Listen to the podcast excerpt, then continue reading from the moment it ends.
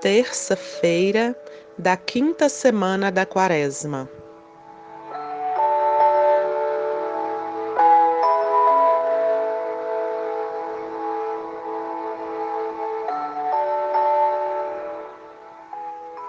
O evangelho que vamos rezar está em João, capítulo 8, versículos de 21 a 30.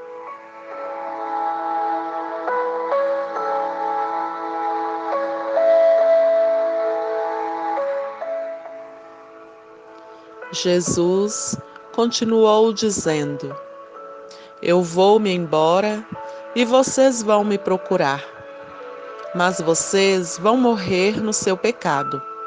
Para onde eu vou, vocês não podem ir. As autoridades dos judeus comentavam: Por acaso ele vai se matar?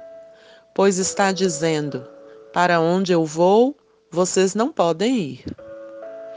Jesus continuou a falar: Vocês são daqui de baixo, eu sou lá de cima. Vocês são deste mundo, mas eu não sou deste mundo.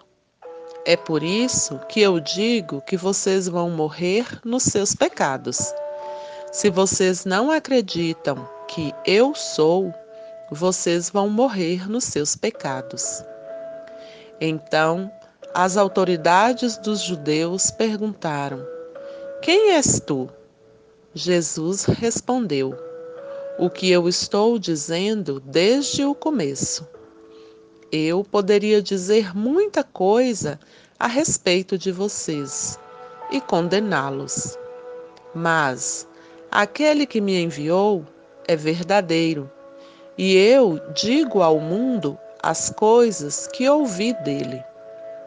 Eles não compreenderam que Jesus falava a respeito do Pai. Jesus continuou dizendo: Quando vocês levantarem o Filho do Homem, saberão que eu sou e que não faço nada por mim mesmo, pois falo apenas aquilo que o Pai me ensinou. Aquele que me enviou está comigo. Ele não me deixou sozinho porque sempre faço o que agrada a Ele. Enquanto Jesus falava essas coisas, muitos acreditaram nele. Palavra da salvação.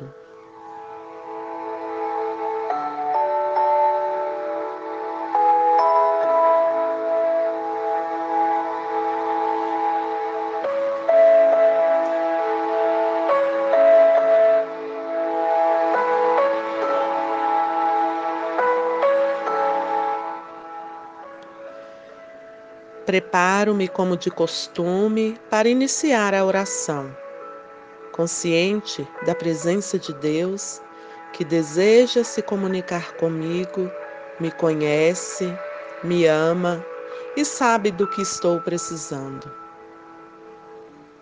Faço silêncio interior e relaxo o corpo, a mente e o espírito. Peço a graça ao Senhor que Ele nos ajude a ser instrumentos da paz, do diálogo e da unidade onde estivermos. Ouço com calma as indicações, abrindo meus ouvidos à voz do Espírito. Continuamos no templo Presto atenção ao rosto de Jesus e tento descobrir seus sentimentos. Observo os discípulos meio confusos e apreensivos e a tensa agressividade dos judeus que o atacam. Qual é meu sentimento? Há situações na vida em que experimentei sentimentos parecidos? Peço ao Senhor que me ilumine com Sua luz. Uma primeira afirmação de Jesus gera perplexidade nos ouvintes Eu me vou e vós me procurareis, mas morrereis no vosso pecado. Para onde eu vou, vós não podeis ir. Para onde ele irá? Acaso irá se matar? Para maior confusão, Jesus afirma que eles pertencem a mundos diferentes. Vós sois daqui de baixo e eu sou do alto. Se não acreditais que eu sou, morrereis nos vossos pecados. No Antigo Testamento, o eu sou aponta para a divindade.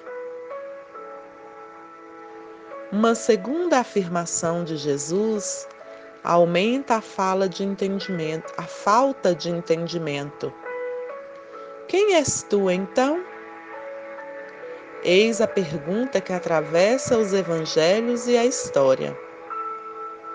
Pergunta que nos convida a uma reflexão pessoal. Quem é Jesus para mim? Será que nesta quaresma Estou conhecendo melhor Jesus? Uma terceira afirmação de Jesus refere-se à sua relação com o Pai, o que aumenta a incompreensão nos ouvintes. Numa referência à sua iminente glorificação, na hora que está chegando com a elevação na cruz. Jesus afirma: Quando tiverdes elevado o Filho do Homem, então sabereis que eu sou, e que nada faço por mim mesmo, mas falo apenas aquilo que o Pai me ensinou. E aqui, Jesus nos revela a relação de intimidade amorosa que o une ao Abá, o Pai querido.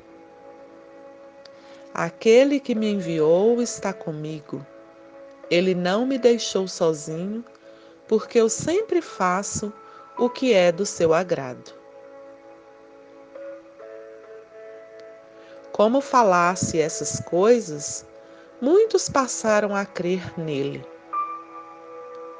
Essa união profunda de Jesus com o Pai é a fonte da sua vida, do seu amor e da coragem para enfrentar o mal, o sofrimento e a cruz. Jesus vivia ligado ao Pai e ainda sentia a necessidade de se encontrar a sós com Ele, quando se retirava para lugares desertos para orar. O que mais me tocou nesta oração o segredo da felicidade de Jesus é viver unido ao Pai, realizando Sua vontade. As palavras de Jesus refletem sua vida. Ele é a imagem visível do Deus invisível.